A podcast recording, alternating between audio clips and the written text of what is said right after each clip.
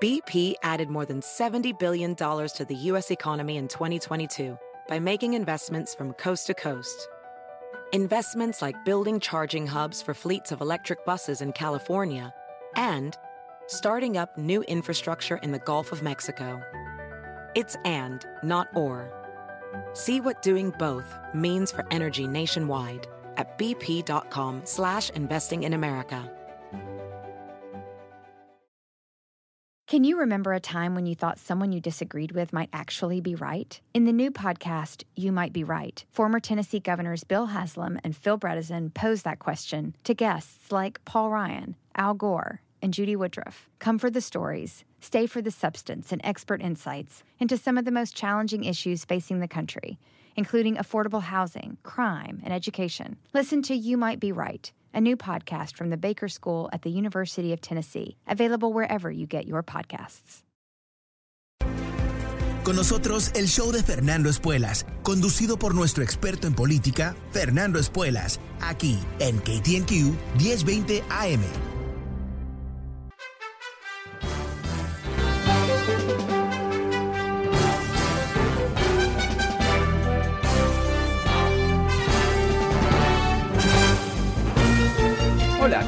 Soy Fernando Espuelas desde Washington. Muy buenas tardes, gracias por acompañarme. Terminamos la semana juntos con un programa de tema libre, abriendo las líneas para que tú puedas opinar. Ah, llámame, el número es 844 410-1020. Uh, quizás uh, has escuchado algo, algo, interesante esta semana que quieres compartir, quizás tienes una pregunta, quizás inclusive has escuchado algo que yo dije y bueno, estás en desacuerdo. Bueno, este es el momento para llamarme. El número es 844-410-1020. Este es un programa de tema libre, así que llámame y cuéntame qué estás pensando.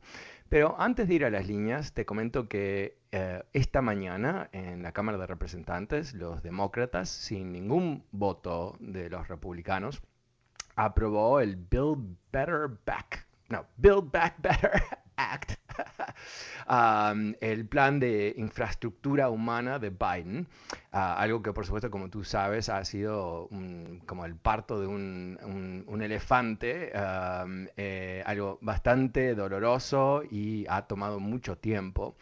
Uh, pero esto es uh, algo que eh, tiene el potencial de cambiar Estados Unidos de una forma muy, muy positiva. Tremendas inversiones en educación, en el cuidado de niños, bajar el costo del cuidado de niños para que gente pueda salir a trabajar y, y, y que sea lógico trabajar, porque el costo de que cuiden a tus niños antes de ir a la escuela es razonable. Eh, inversiones en uh, eh, el cambio climático, generando uh, créditos impositivos uh, para que empresas sean más eficientes, para cambiar el, la plataforma energética de Estados Unidos, algo que va a generar muchos, muchos trabajos. En fin, una cantidad de cosas que pueden ser muy importantes en la vida de millones de estadounidenses. Ahora, eh, eh, fue un show, ¿no? Eh, todo, eh, del comienzo al fin, y terminó con un discurso de más o menos ocho horas de Kevin McCarthy, el líder de los republicanos en la Cámara de Representantes, uh, haciendo un, gran, una gran, un acto simbólico, supuestamente abogando en contra de esta ley, pero en realidad no, había ninguna probabilidad que él iba a convencer a un demócrata en votar en contra. Pero más que nada posicionándose como el gran luchador de los republicanos, creando cierto nivel de una credencial, si tú quieres, en lo que se espera uh, va a ser una lucha con Donald Trump, porque aunque Kevin McCarthy se ha arrastrado uh, como una especie de, de sirviente barato uh, por enfrente de, de Donald Trump en, en, toda ocasión desde que salió de la presidencia, eh, Kevin tiene un problema fundamental que es que uh, en su momento dijo la verdad. Ah, ajá. Uh, casi un crimen en el mundo trompista decir la verdad. ¿Y cuál verdad es la que él dijo? Bueno, el día del ataque al Capitolio, el día siguiente, él dio un discurso culpando a Donald Trump. Y aunque no habló sobre esto, se sabe, porque habló con ciertos congresistas que, que lo reportaron, que Kevin McCarthy estuvo hablando por teléfono durante el ataque del Capitolio pidiéndole a Trump que mande ayuda, que salve el Congreso, o dicho, de otra manera, que actúe como presidente, algo que Trump se rehusó a hacer. Entonces Kevin sabe la verdad, eh, vivió la verdad, ah, se sintió suficientemente amenazado por el ataque de los trumpistas, de los terroristas uh, supremacistas blancos que atacaron el Capitolio en el 6 de enero, como para llamar al presidente y demandar que, mande ayuda.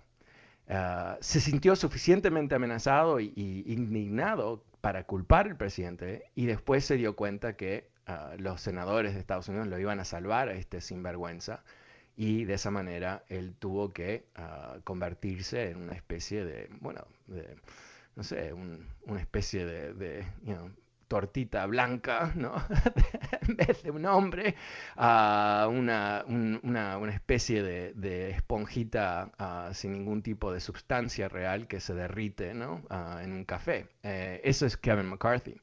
Y anoche él intentó eh, reparar su, su marca personal a reparar lo que es, creo, legítimamente su sentido de, debilidad frente al trumpismo, haciendo este gran show, que recibió, para darle mérito como acción política, bastante apoyo de los republicanos eh, por supuesto, que se sentaron atrás de él a aplaudir y apoyarlo y todo eso.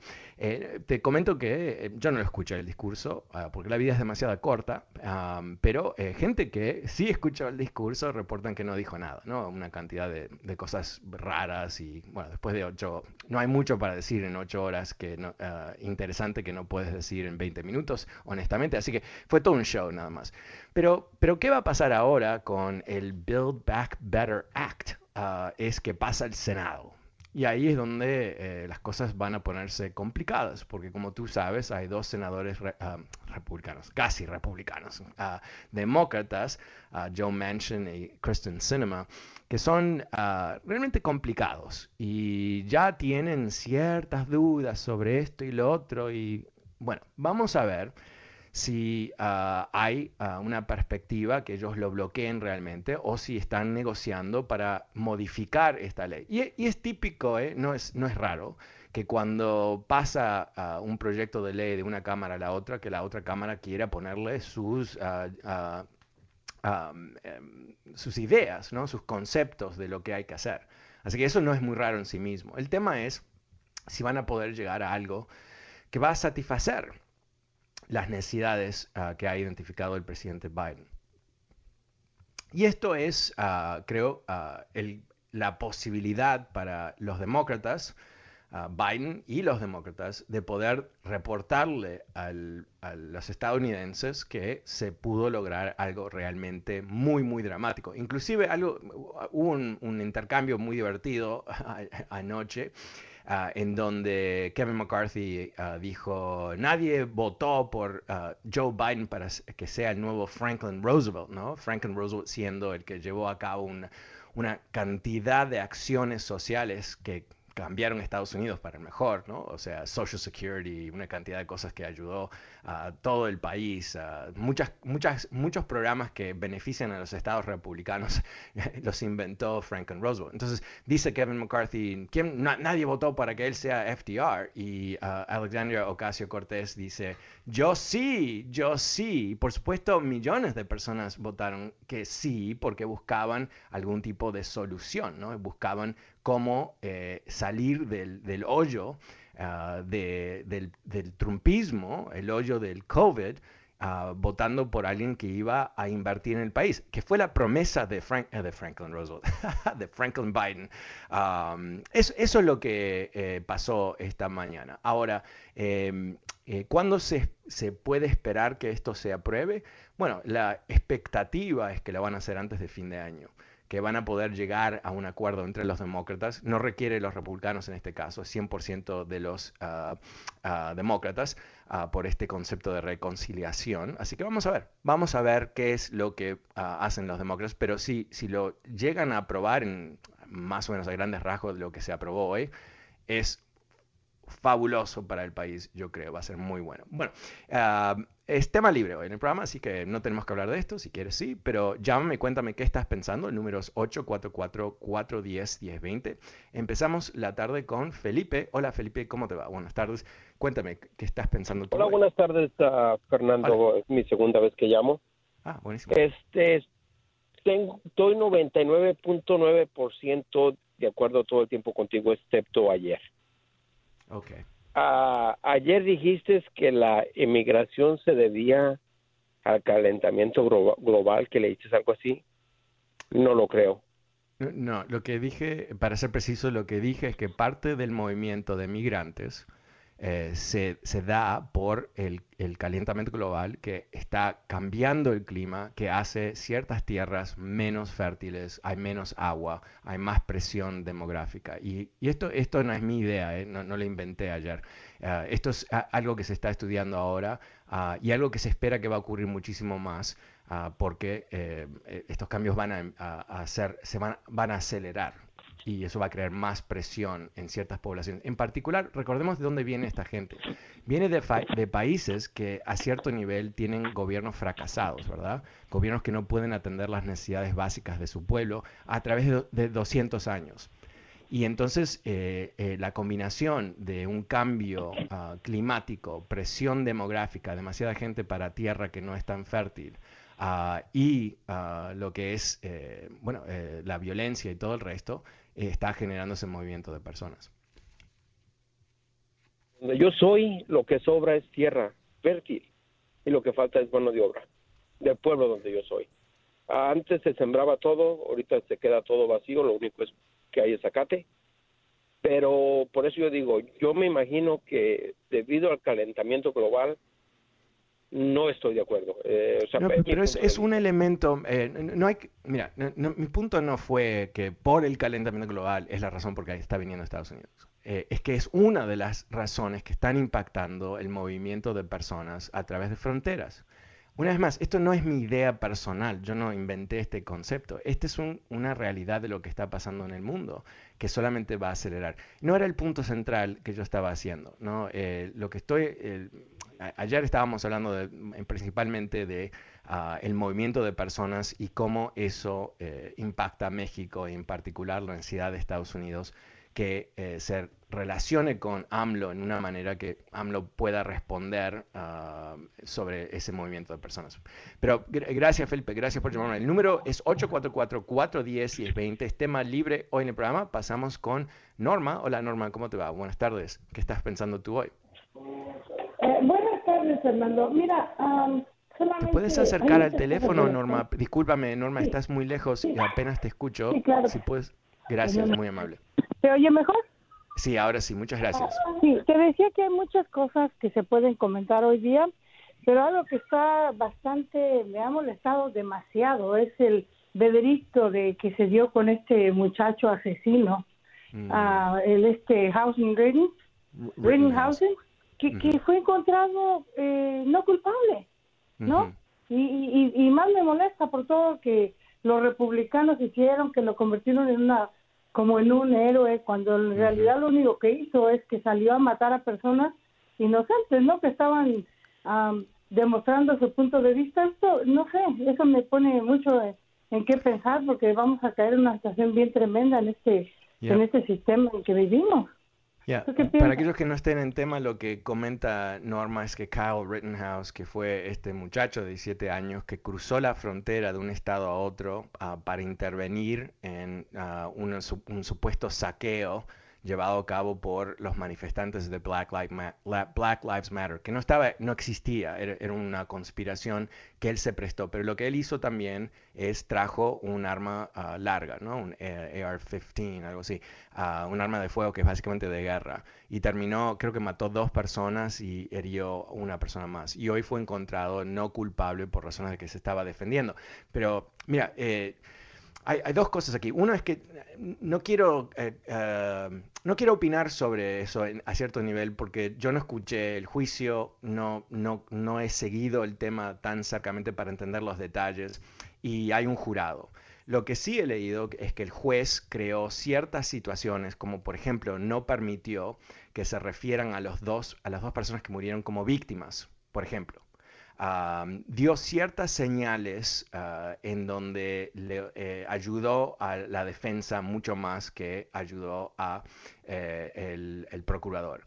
Ahora, también he leído que el procurador hizo un pésimo trabajo. ¿okay? Entonces, eh, pero pongamos eso del lado un segundito y pensemos sobre lo que esto implica. Esto implica que ahora va a haber por lo menos un caso en Estados Unidos donde una persona intervenió en una manifestación con arma de fuego apoyado por la policía. O sea, estamos llegando al punto donde depende de quién tú eres, color de tu piel, color de tu piel, color de tu piel, tú vas a tener ciertos eh, beneficios, apoyos y excusas para actuar como ninguna otra persona en esta sociedad. Porque te aseguro que si Kyle Rittenhouse hubiera sido un chico latino, Juanito Rittenhouse, y él hubiera, su mami, María Rittenhouse, lo hubiera manejado, que es lo que pasó, la mamá lo llevó, eh, con un arma de fuego y él cruza estado y termina matando a dos individuos y hiriendo a un tercero, te puedo asegurar que no va a terminar inocente en las calles, ¿verdad? E, y se vería algo como muy tremendo, ¿no? Como una especie de, de salvaje, de Black Lives Matter, hubiera eh, manifestaciones de los nazis y de los trumpistas que hay un, ah, no, ah, tienen amigos entre ellos, pero en fin, eh, eso es lo que hubiera ocurrido. Entonces, yo creo que la señal que esto le da a ese grupo de personas es terrible. Y en un país donde ha habido, hay un hervidor ¿no? Eh, de emociones, ah, hay gente fomentando violencia constantemente, no, no, está, está, ocurriendo tanto en este país que nos hemos olvidado que hace dos días atrás la Cámara de Representantes eh, votó para censurar al congresista Paul Gosar, uno de estos supremacistas blancos. Esto no es mi opinión, él se saca fotos con supremacistas blancos, ¿ok? No uno, no dos, no el accidentito, ay, no sabía que era un supremacista blanco, ese nazi, no sabía. Ah, no, eh, él tiene una relación abierta con ese grupo de personas. Es el que mandó ese video, ah, eh, una animación mostrándose a él mismo matando a Alexandria, Alexandria Ocasio Cortés y amenazando al presidente Biden. Es, eso es lo que tenemos aquí. Tenemos aquí un movimiento de personas eh, que están luchando contra las instituciones de Estados Unidos, están desafiando el orden uh, de las leyes y del comportamiento, que reciben ciertos, eh, ciertas ventajas y privilegios basados en quién son. Y eso es lo que preocupa, porque vamos a, pienso, y no estoy prediciendo, no estoy deseando tampoco, eh, pero yo creo que cuando hay ah, un negocio muy profundo en generar este tipo de ansiedad y esta idea de que hay que armarse para luchar y que las cosas están descontroladas, esta es la mentalidad del fascismo, este es el, concepto de, conflicto en calle, el choque en calle, algo que se hizo Mussolini, lo hizo Hitler. Eh, que a su vez genera energía política para tu lado, tiene el beneficio también, si eres fuerte, si eres duro, de aplastar a los otros. Y, el conflicto en sí mismo sirve porque genera en la gente pasiva de la sociedad la idea de que las cosas están bajo, fuera de control y que la única manera de traerlas bajo control es yendo con eh, la mano dura, ¿verdad? Esta es la lógica. No, no hay que no, hay que sobrepensar esto, no digo que hay que uh, subanalizarlo, pero al mismo tiempo, esto es lo que está ocurriendo, estos son los, a grandes rasgos eh, cómo se está llevando a cabo este país un golpe de Estado. Eso es lo que está pasando. Se están creando las condiciones para violencia se están generando condiciones para cuestionar el sistema democrático. Ese es todo el concepto detrás de esta gran mentira sobre las elecciones, ¿no? Es cuestionar el sistema democrático. ¿Cuántas veces tú has escuchado en este país alguien que te dice, el problema con esta democracia se resuelve con más democracia? ¿No? 40 mil veces, es un dicho. Eh, ¿Cuántas veces hemos escuchado, eh, si no nos gustan los gobernantes, los cambiamos en las próximas elecciones? Es la magia de la democracia, crea una válvula de escape institucional que cuando tú odias a tu propio gobierno, no lo tienes que, luchar, no tienes que tratar de, llevar a cabo un golpe de Estado, ¿verdad? ¿Qué haces? ¿no? Esperas a las próximas elecciones, te organizas, organizas a tus amigos, uh, registras votantes y salimos a votar y nos sacamos de encima el odioso presidente que tenemos. Eso es cómo funciona. ¿Qué pasa si hay un 30%, un 40% de los estadounidenses que están siendo indoctrinados en este momento, están siendo ah, eh, eh, radicalizados a pensar que no hay una salida institucional. Eso es lo que está haciendo Trump. Eso es lo que están haciendo los republicanos que lo apoyan. Eso es la amenaza que tenemos a la democracia y, bueno, a la paz, honestamente. Bueno, vamos, hay una pequeña pausa. Ah, gracias, Norma. El número es 844-410-1020. Es tema libre en el programa. yo soy Fernando Espuelas y ya vuelvo.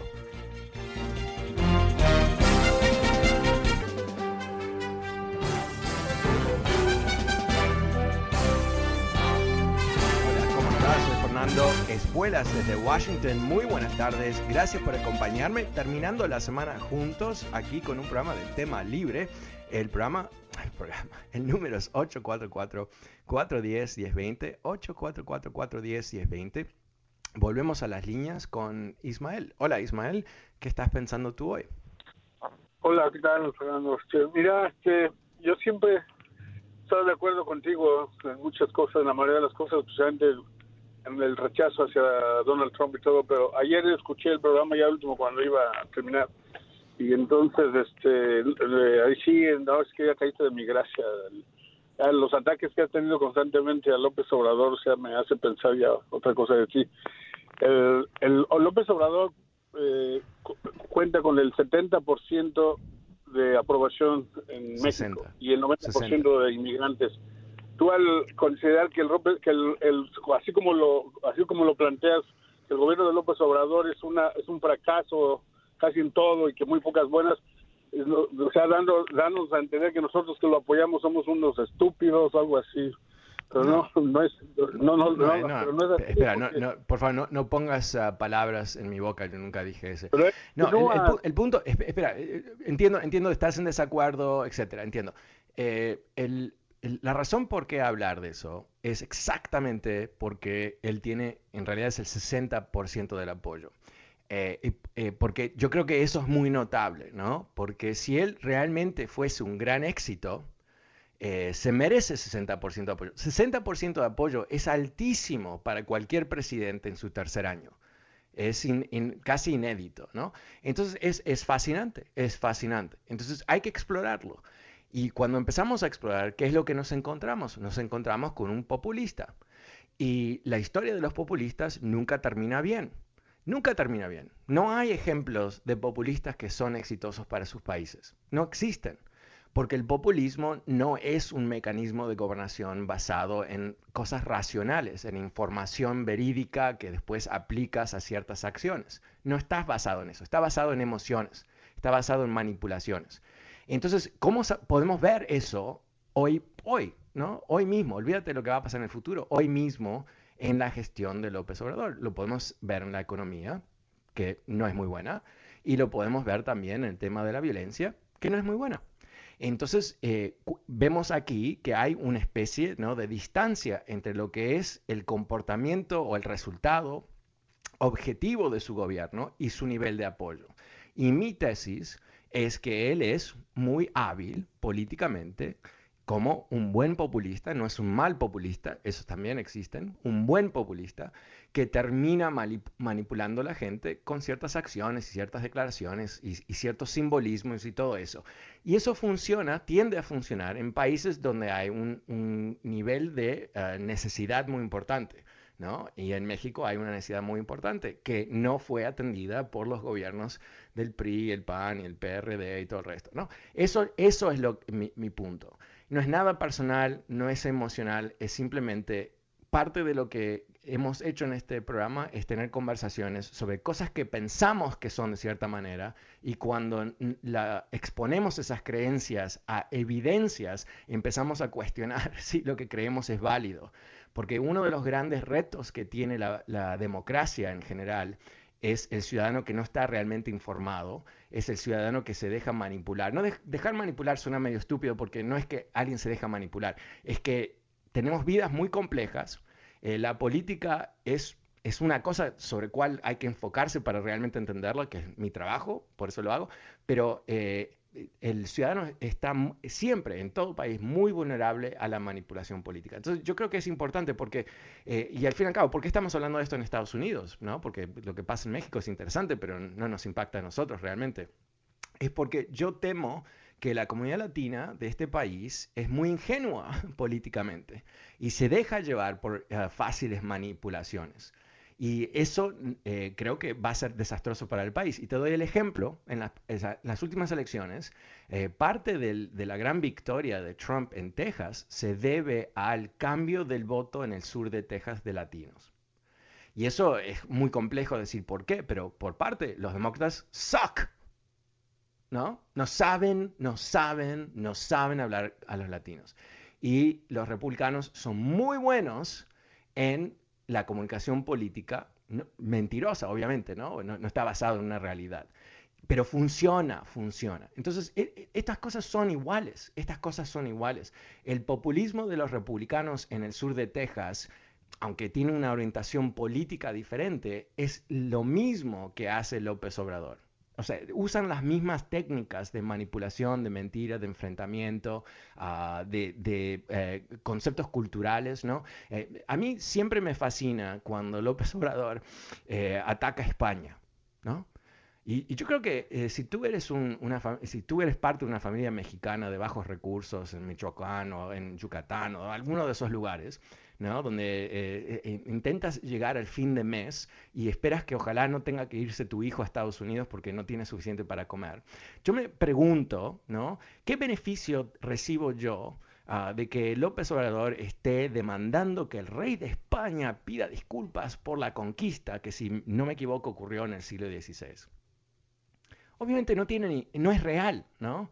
¿Pero qué es? Es ah, ah, la conquista. Si no fuera por la conquista, todo sería fabuloso en México. Que es básicamente, ¿no? ¿Verdad? O sea, somos víctimas. Ah, y cuando somos víctimas, ¿qué es lo que no tenemos? ¿Qué es lo que no tenemos? Responsabilidad por ser víctimas, porque somos víctimas. ¿No? Entonces, eso excusa todo, excusa todo. estos son fenómenos. Él, no es ningún idiota. ¿eh? Él sabe exactamente lo que está haciendo.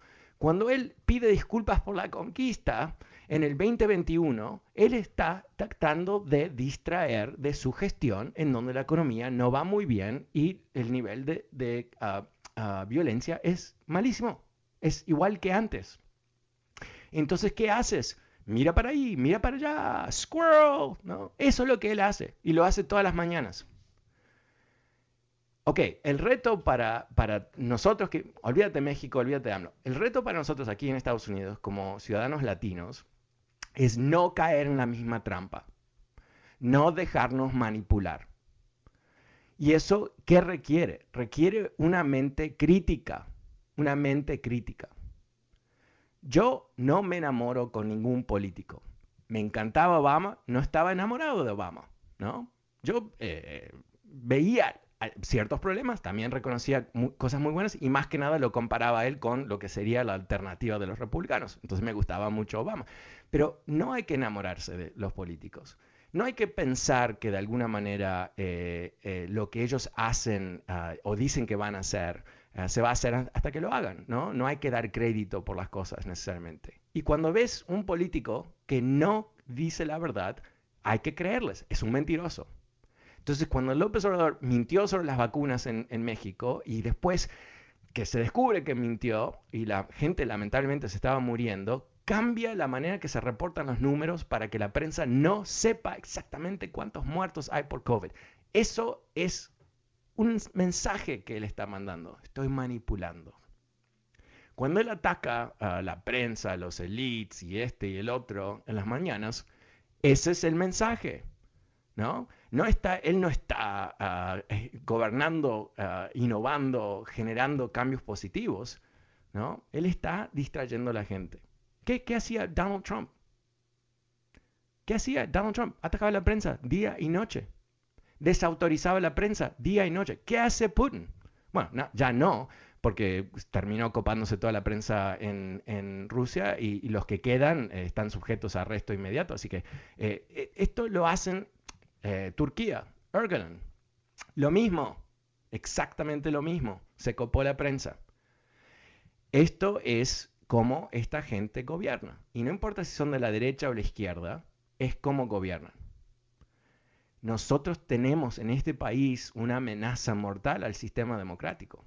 Y te aseguro que si no hay un sistema democrático en este país, ¿quién va a ser el blanco de ataques en este país si no tenemos la defensa de un sistema político? Nosotros. Nos están diciendo que somos nosotros. Paul Gosar, este congresista que fue censurado, en su defensa dijo, yo no estaba tratando de amenazar a un colega con violencia, estaba haciendo un punto sobre migración. O sea, yo mandé un video que mostraba yo matando a una congresista latina y una cantidad, una plaga de inmigrantes, eh, porque realmente odio a los inmigrantes. Es básicamente lo que dijo, ¿no?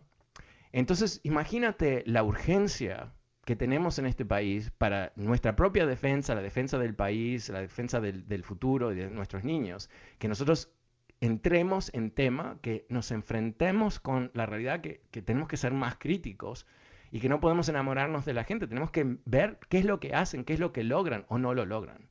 ¿no?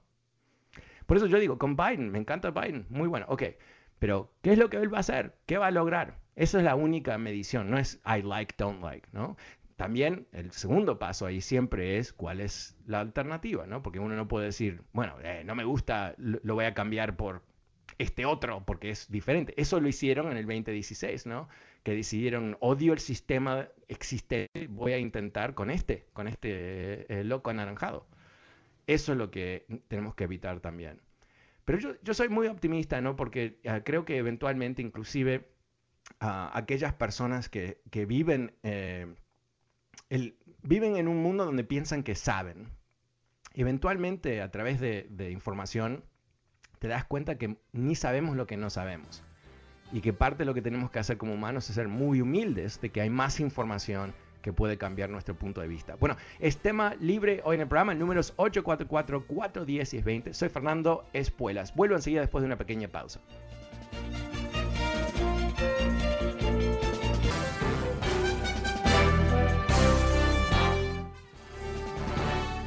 ¿Cómo estás? Soy Fernando Espuelas desde Washington. Muy buenas tardes. Gracias por acompañarme. Es tema libre hoy en el programa. El número es 844-410-1020. También recordándote que este programa está disponible a través de podcast. Puedes suscribirte gratuitamente en fernandoespuelas.com o Apple Podcasts o Spotify.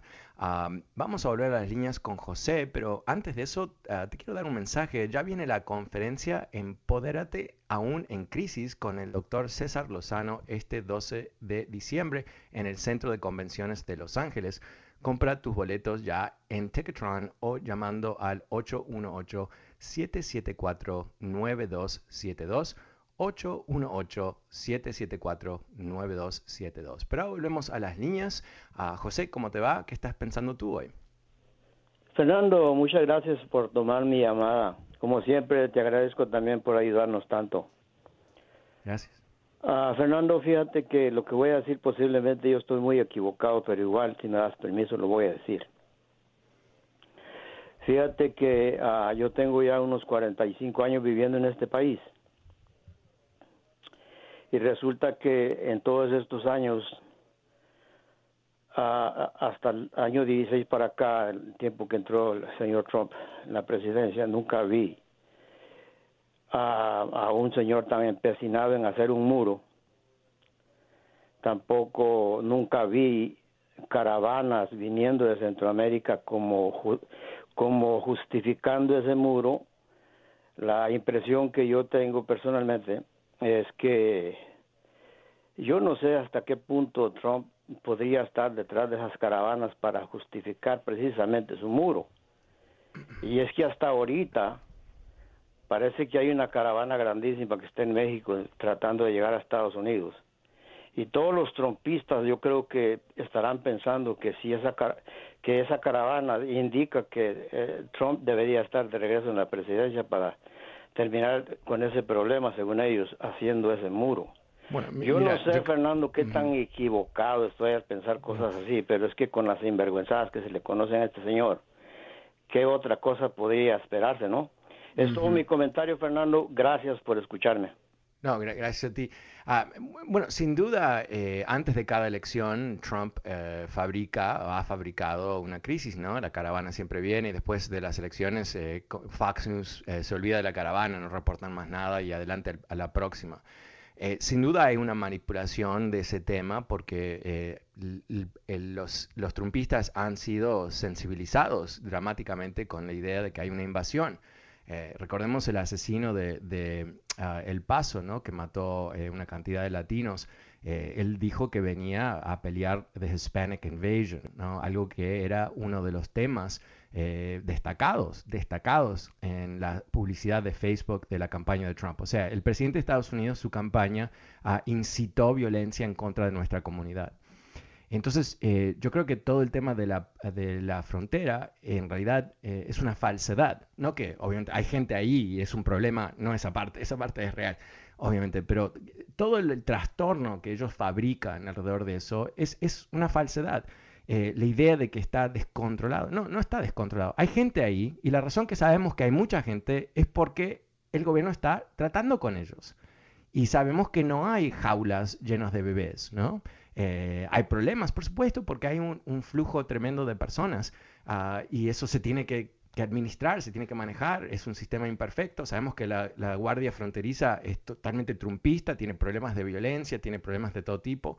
Es complicado el tema, pero, pero que Estados Unidos de América no puede lidiar con eso, absolutamente es una fantasía. No, es más que una fantasía, ¿no? Es, una, es el intento de crear ansiedad.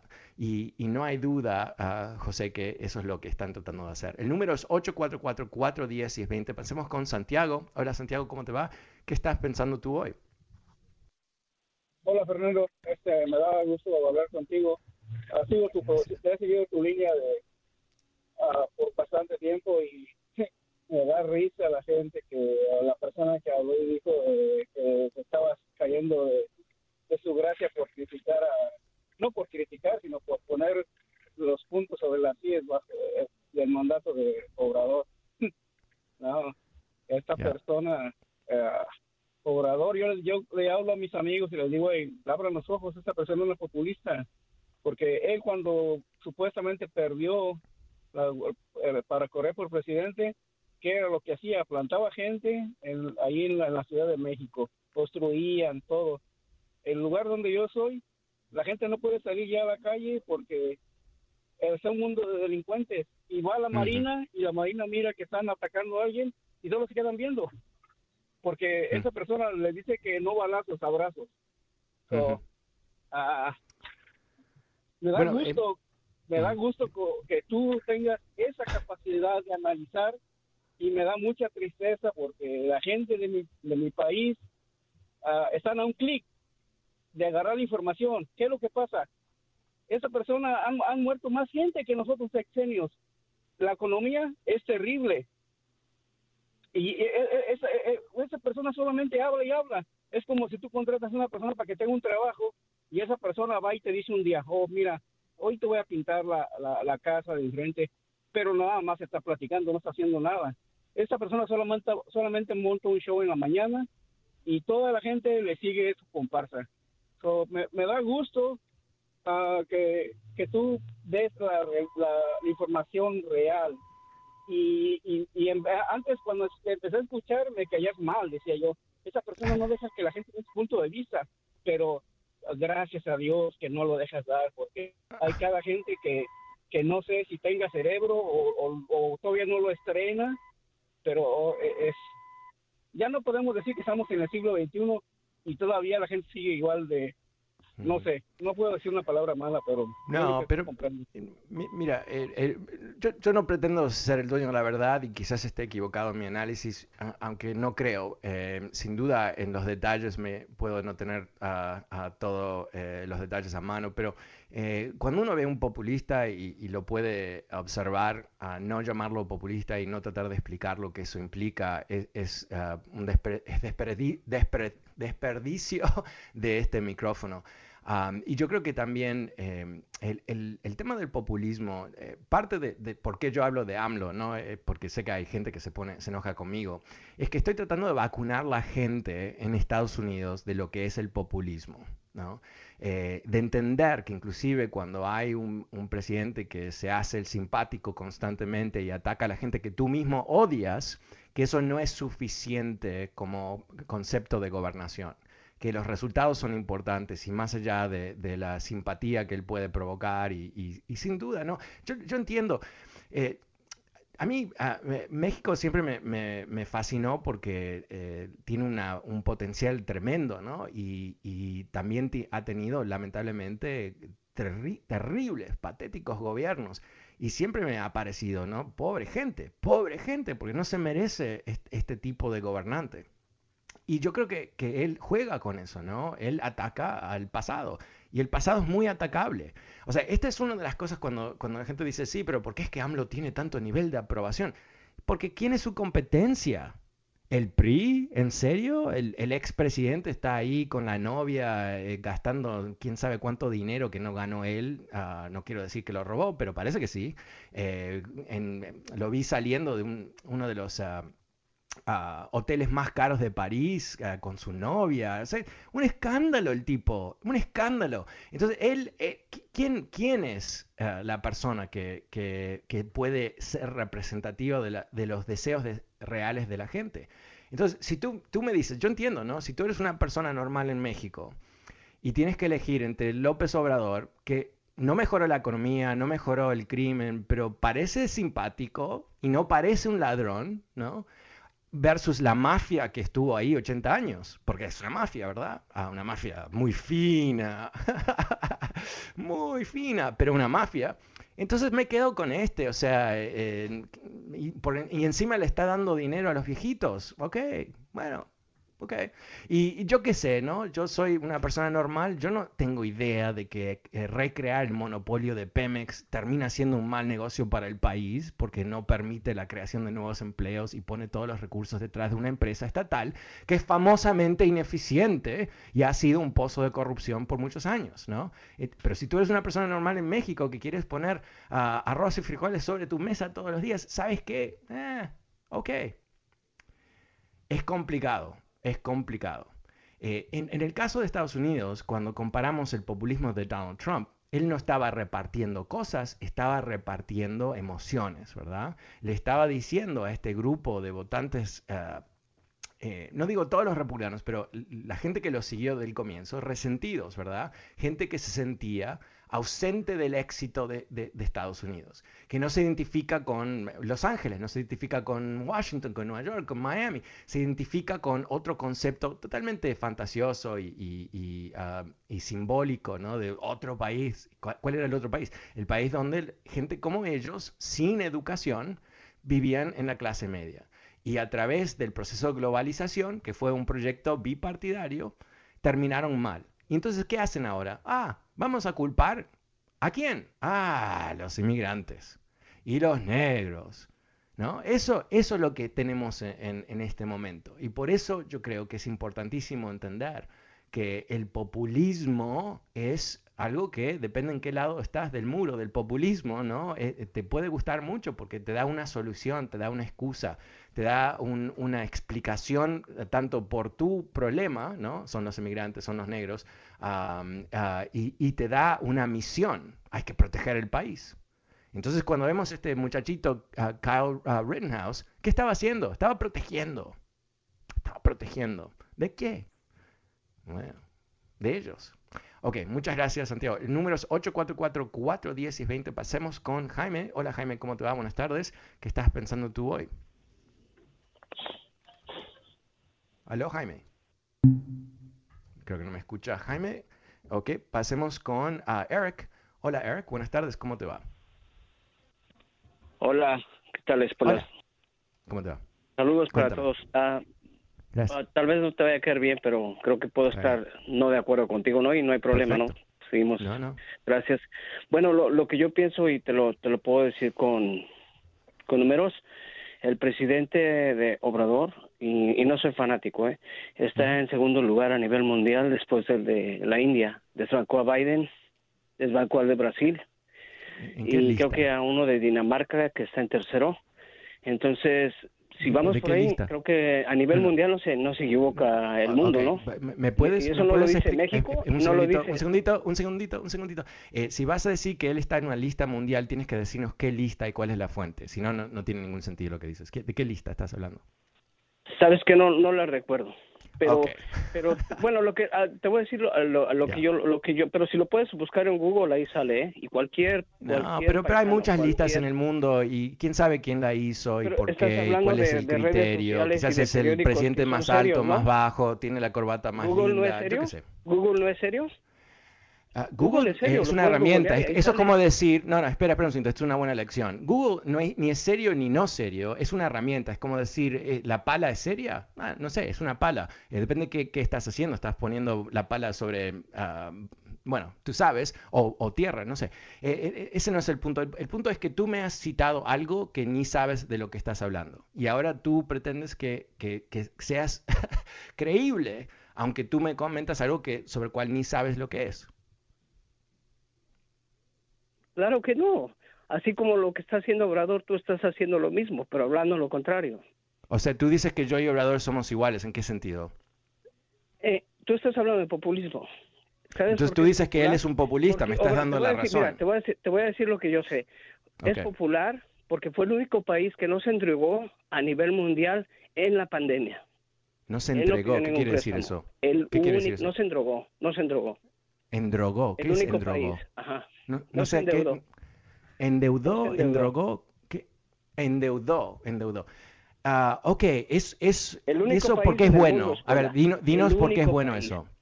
espera un no le pidió dinero al Fondo Monetario como otros países. Pero, pero México no va al Fondo Monetario, estás un poquito fuera del tema. México tiene... Eh, espera, un, no, espera un segundo, espera un segundo. Estás diciendo, estás diciendo cosas sin sentido, ¿no? Eh, eh, México, él decidió no invertir en la economía. Vamos a decir las cosas bien. El, Fondo Monetario no tiene nada que ver con todo esto porque México tiene lo que se llama credit rating, sovereign credit rating, investment grade. Quiere decir que puede vender bonos en los mercados de la misma manera que Estados Unidos, a diferente precio, pero Estados Unidos y otros países. el Fondo Monetario solamente toca el tema cuando hay una crisis económica, no es el, el momento aquí. Lo que él hizo es interesante porque tú dices que es bueno, no se endeudó. Ok, pero ¿por qué se endeudaron otros gobiernos? Porque invirtieron en la economía y se aseguraron que la gente no vivía miseria. ¿Ok? Eso es lo que pasó. Y él decidió no hacerlo. Y parte de la razón por qué la economía no está tan bien en México como en otros países es porque él no invirtió en la economía cuando había el gran problema de, del COVID. Y él lo hizo porque él tiene valores que uno puede decir, oh, eso es bueno, no, no quiere endeudar el país. Pero en realidad el país ¿no? Eh, eh, tiene solamente un, propósito, que es ayudar a la gente. Y lo ayuda no endeudar, endeudándose, pero al mismo tiempo, cuando hay que endeudarse, lo tiene que hacer. ¿Para qué? Para ayudar a la gente. Eso es, fundamental. Y lo hicieron en China, lo hicieron en, Rusia, lo hicieron en todos los países. Él decidió que no gastar dinero era más importante que invertir en un momento de crisis. Entonces, pero, pero, pero fundamentalmente, ¿sabes que tú, tú, nos estás dando la primicia, ¿no? Nos estás demostrando una vez más que gente que son un poquito fanáticos sobre, me dice sobre una lista que es el número dos en el mundo, pero no sabes qué lista y qué criterio. Eso es fanatismo lo que tú estás haciendo. Y no ayuda mucho porque no estás con la información correcta de las cosas y estás viviendo un, bueno, una, estás, eh, estás viendo el mundo como no es, como te gustaría que, que sea. Y eso es peligroso en una democracia. Necesitamos que los ciudadanos realmente presten atención y que entiendan las cosas objetivamente, no simplemente a través de sus emociones. Aunque los políticos, y en particular los populistas, van a querer siempre hablar de emociones sobre la sustancia, porque ganan en emociones, no en los detalles. Bueno, eh, me he quedado sin tiempo. Muchísimas gracias por acompañarme esta semana. Vuelvo el lunes como siempre. Que tengas un magnífico fin de semana. Soy Fernando Espuelas. Muchísimas gracias. Chao.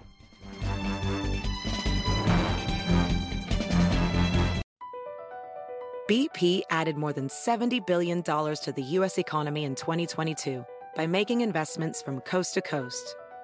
Investments like building charging hubs for fleets of electric buses in California and starting up new infrastructure in the Gulf of Mexico. It's and, not or.